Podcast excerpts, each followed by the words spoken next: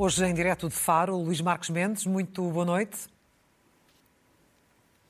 Boa noite, Clara. É um gosto voltar a vê-la depois da sua grande jornada em Londres. Esteve muito bem. Parabéns. Muito obrigada. Já lá iremos a, a estas eh, variações no preço dos combustíveis ou ao apelo lançado pelo Primeiro-Ministro aos empresários é. para fazerem um esforço de aumento dos salários médios até ao final da legislatura. Eh, mas hoje começamos pela vacinação porque há é. novidades. Que novidades são essas? A Direção-Geral de Saúde anunciou esta semana, e na minha opinião bem, o plano, digamos assim, de vacinação para o outono e inverno, quer na Covid, quer na vacina da gripe. E há, sobretudo, três alterações que é importante que as pessoas conheçam. E vamos assinalá-las imediatamente. Em primeiro, haverá uma nova dose de reforço. Vacina Covid para maiores de 65 anos. Esta é uma grande diferença, porquê? Porque até ao momento a quarta dose, digamos assim, a dose de reforço que está a ser dada é para maiores de 80 anos. A partir de, de, no outono e inverno vai haver uma quarta dose para uns e uma quinta dose, eventualmente para outros, mas é a partir, portanto, dos 65 anos. Depois, outra mudança também. O intervalo entre uma eventual infecção e a vacinação que até o momento é de 4 meses, passa a encurtar-se, passa a ser de 3 meses. Uma pessoa que foi hoje infectada, só daqui a 3 meses é que pode tomar a vacina. Terceiro, residentes em lares, que são as pessoas normalmente mais vulneráveis, mais frágeis, terão uma nova vacina contra a gripe. Vacina tetravalente reforçada. O que é que é isto, descodificando para as pessoas? É uma vacina nova, é uma vacina ainda de produção limitada a nível mundial, por isso é que há poucas, mas que, que gera que maior proteção e por isso é que vai ser aplicada, e bem, nos lares onde estão as pessoas mais vulneráveis. Aqui tem, portanto, as principais novidades. Eu julgo que a Direção-Geral da Saúde andou bem com estas eh, mudanças. Andou bem também no momento, no calendário, ou seja, foi com muita antecipação para que as pessoas estejam devidamente informadas. Sim, sim. Tenho apenas uma dúvida, que é na vacina da gripe. Só é aplicável a maiores de 65 anos. O ano passado, no inverno, chegou a ser para acima de 50 anos. Eu, pessoalmente, por aquilo que sei, por aquilo que tenho ouvido, gostaria que fosse recomendada para pessoas logo acima dos 50 anos. Assim? Dou o meu próprio exemplo. Eu não tenho ainda 65 anos e já há 4 ou 5 ou 6 anos que tomo a vacina da gripe e com bons resultados. Fica aqui uma mera sugestão. Ora bem, o que, o que não tem fim à vista é a flutuação no preço dos combustíveis causada uh, pela guerra. No entanto, uh, o Luís Marcos Mendes quer aqui Sim. destacar oh, que. Deixa-me resposta... só dizer uma. Diga. Deixa-me só dizer uma coisa na vacinação ainda, Clara. Só dar também uma informação que é como é que está a vacinação atual da chamada quarta dose ou dose de reforço. Vamos ver rapidamente um quadro informativo que é útil para as pessoas, são as pessoas com mais idade. Neste momento, nos lares, já 75% dos lares já tiveram, já foram vacinados, portanto cerca de 50 mil utentes idosos. Fora dos lares, pessoas com mais de 80 anos, já cerca de 40% estão vacinados. Falta vacinar 350 mil o Coronel Penha Gonçalves, que é o responsável desta matéria, que na minha opinião tem feito um excelente trabalho, aponta o fim deste mês para terminar este processo. Ou seja, esta parte está a correr bem. Esperemos que as próximas também corram bem. E bom, o objetivo é mesmo terminar esta fase então a, a meio de julho. Uh, o, falava Sim. então deste, deste assunto que está obviamente a preocupar-nos uh, todos, nomeadamente quem, quem tem de utilizar os seus automóveis, as empresas, obviamente, a sua frota. Uh, no entanto, o Luís Marcos Mendes dizia, eu quero aqui destacar que a resposta dos governos a este problema não é igual e não é preciso ir muito longe para ver as diferenças. Claro. Exatamente. Basta comparar Portugal e Espanha que foi basicamente em matéria de preços dos combustíveis, clara, uma parte grande do trabalho a que me dediquei esta semana. Foi analisar em vários pontos de Portugal e em vários pontos de Espanha se os combustíveis são mais caros cá ou se são mais caros lá. E, portanto, fiz um conjunto de levantamento e cheguei às seguintes conclusões. Ainda antes de mostrar as imagens, primeira conclusão: os combustíveis são mais caros, genericamente, em Portugal do que em Espanha. Em alguns casos, são diferenças significativas. Claro que nos placares informativos, nas bombas de gasolina, até parece que são mais ou menos ela por ela. São diferenças muito pequenas. Mas depois há um terceiro ponto que a maior parte das pessoas talvez não saiba. É que a Espanha dá aos automobilistas um bónus, eu sublinho, um bónus que em Portugal não existe. E o que é, qual é esse bónus? É um desconto de 20 cêntimos em cada litro que seja administrar metido no automóvel, gasóleo ou gasolina. E, portanto, com esse desconto, com esse desconto, a gasolina portuguesa fica mais cara, a gasolina espanhola fica menos cara. E depois, ainda por cima, este desconto é muito simples. Não há nenhuma burocracia. Como é que se processa? Uma pessoa vai à bomba de gasolina, mete gasolina ou mete gasóleo, vai dentro da loja para pagar, paga o que a pagar, mas logo com um desconto de 20 cêntimos por litro, que é significativo. Vejamos agora mas isso é sempre três uma exemplos basicamente política, os espanhóis tomaram essa opção para política e nós cá não, não é? É uma opção política e mais. É, foi tomada inicialmente para vigorar até julho e esta semana o, o Primeiro-Ministro espanhol anunciou a sua renovação sine dia, ou seja, enquanto existir a guerra. E é uma ajuda importante, é uma ajuda importante. Vejamos. Vejamos o primeiro quadro que é a situação na fronteira a norte do país. Valença de um lado e Tui do lado de Espanha. E eu comparo aqui, são fotografias da Repsol. A Repsol em Tui e a Repsol em Valença. No placar, as diferenças não são grandes. O problema é que uma Espanha dá o tal desconto de 20 cêntimos por litro. Os combustíveis passam a ficar mais baratos em Espanha e mais caros em Portugal. E a diferença ali está. O gasóleo é mais, é mais caro nos 18 cêntimos nesta fronteira e a gasolina é ainda mais, mais 23 cêntimos. Vejamos agora a fronteira aqui a sul, próximo de onde eu estou que é Ayamonte do lado de Espanha e que é Vila Real de Santo António do lado de Portugal. Repete-se mais ou menos a situação. Ou seja, duas bombas, a BP do lado de Espanha, a BP do lado de Portugal. Nos placares também as diferenças não são significativas. Agora, aplicando depois o desconto em Espanha, em Espanha dá este resultado. O gasóleo em Portugal fica mais caro 23 cêntimos e meio e a gasolina fica 39 cêntimos mais cara. Ou seja, são diferenças importantes para quem tem que abastecer eh, várias vezes ao longo da semana. Terceiro e último exemplo, só para não maçar. Agora, ver um caso em Madrid e em Lisboa, com a Repsol, a mesma marca, a mesma marca, com o desconto de 20 cêntimos, o gasóleo em Portugal fica mais caro 19 cêntimos. A gasolina em Portugal fica mais cara 30 cêntimos. A mesma marca, só qual é a grande diferença? A guerra é a mesma. Só que o governo espanhol tomou medidas mais sólidas e, portanto, está a apoiar, em termos práticos, de uma forma mais significativa, os automobilistas espanhóis. A diferença é essa.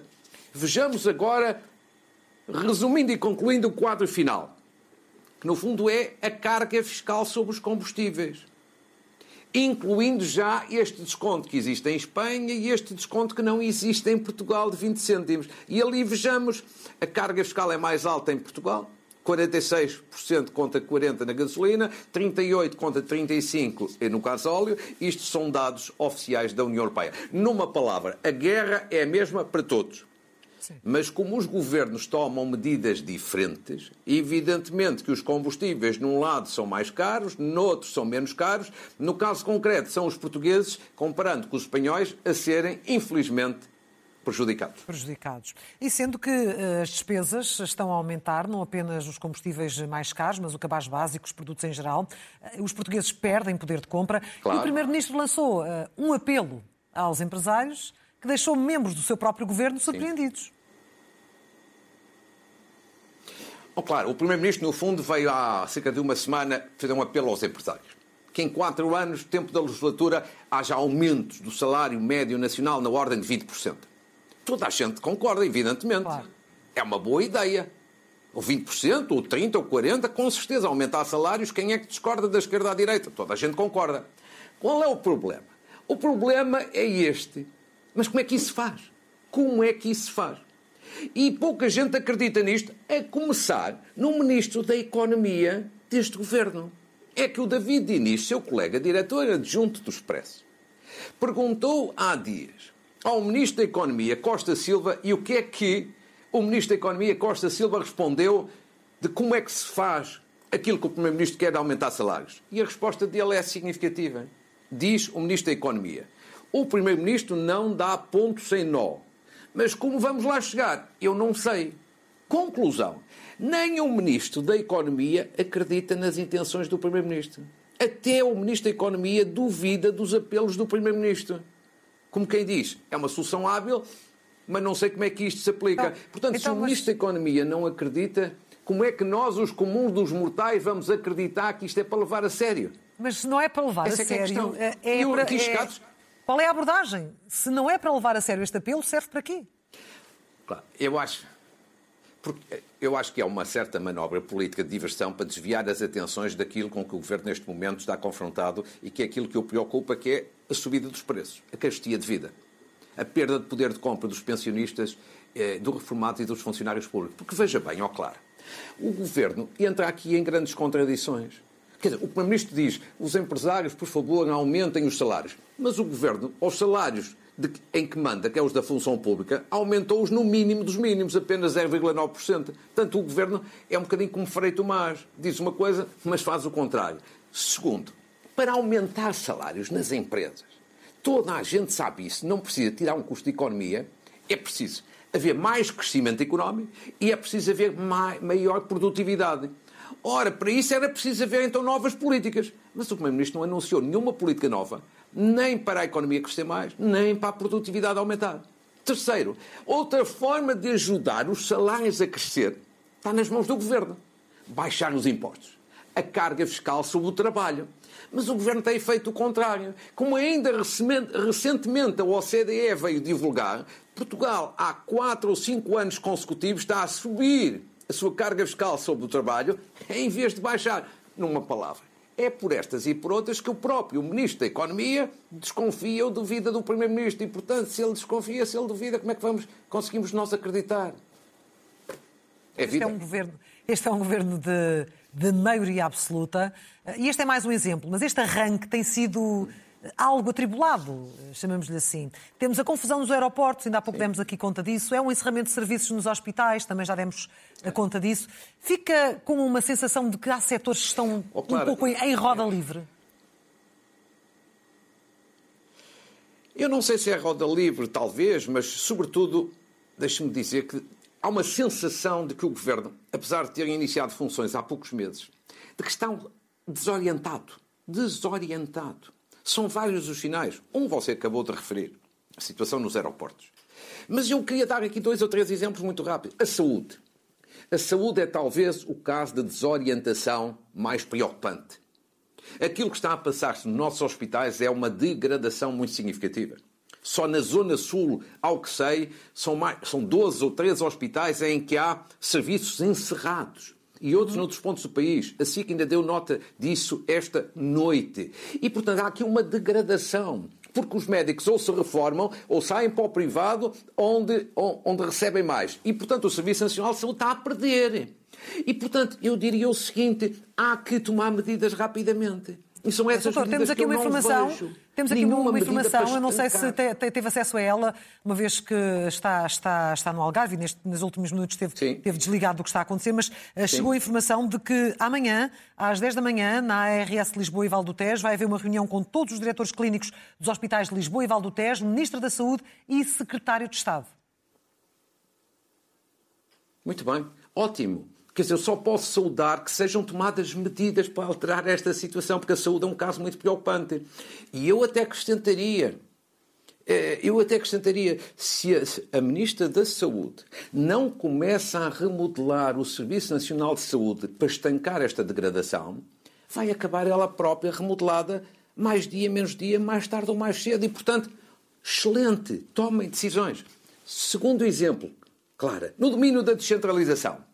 É atrapalhada completa, é desorientação total. É um assunto que começou mal e nunca mais se endireita. São autarcas contra autarcas, são autarcas contra o governo. O governo faz uma correção de valores no orçamento, agora já anuncia mais correções. Isto é confusão total, é uma desorientação enorme. Terceiro exemplo: combate à corrupção. O seu colega Luís Rosa, que é um grande especialista destas matérias, escreveu esta semana no Observador isto.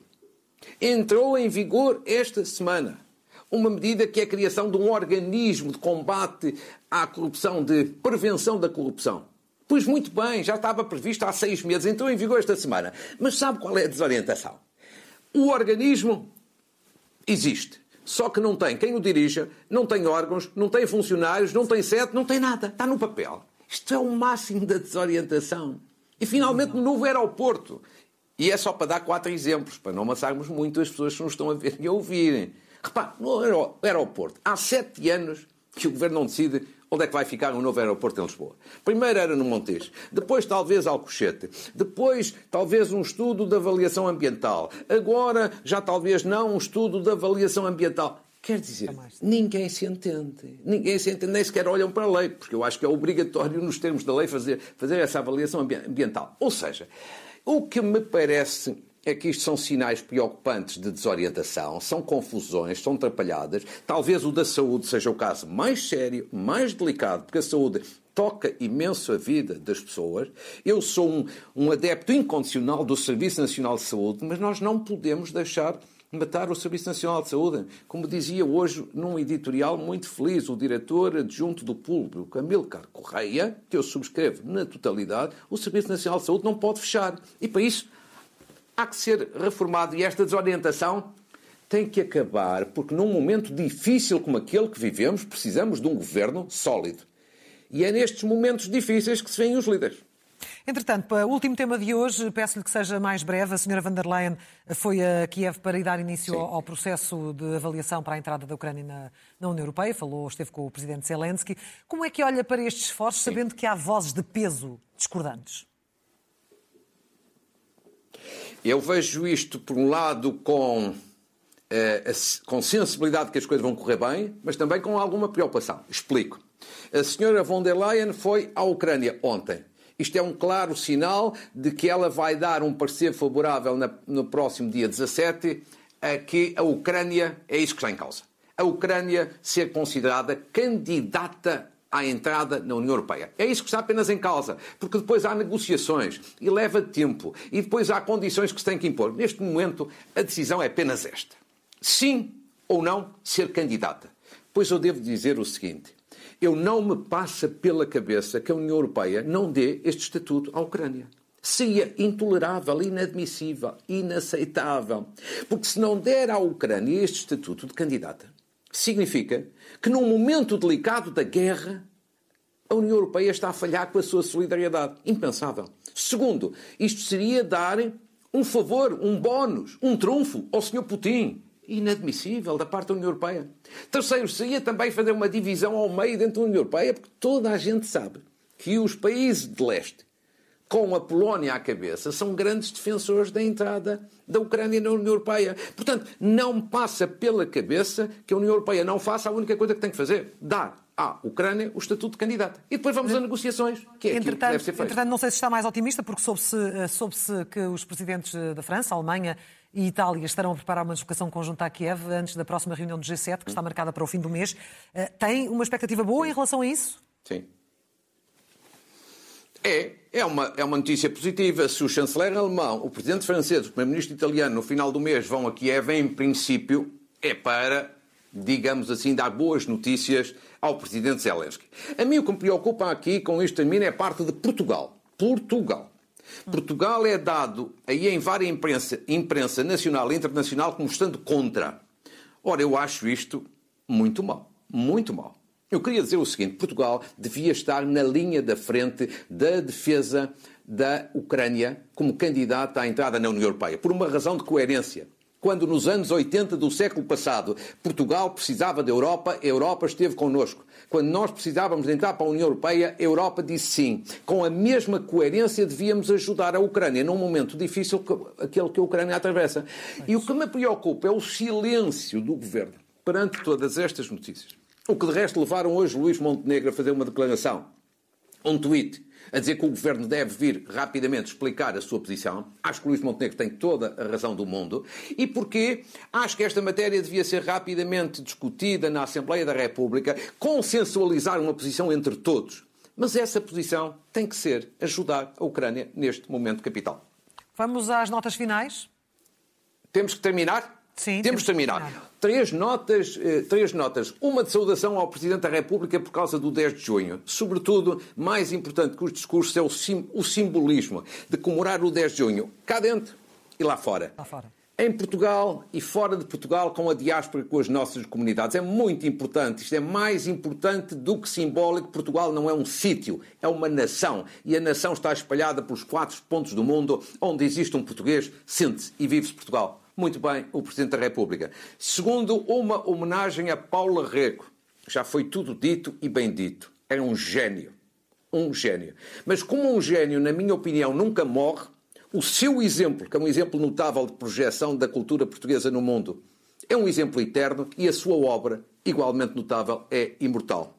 E finalmente, uma saudação ao, ao empresário, ao comendador Rui Nabeiro, o Rui, Nabeiro foi doutorado honoris causa pela Universidade de Coimbra esta semana. Ele que já tem mais de 90 anos e é um exemplo notável de espírito de iniciativa, ambição, capacidade de criação de riqueza, criação de emprego e, não menos importante, de responsabilidade social, ajudando a comunidade, quer de Campo Maior, quer do país. Daqui um cumprimento também para os bons exemplos que também temos cá dentro em Portugal.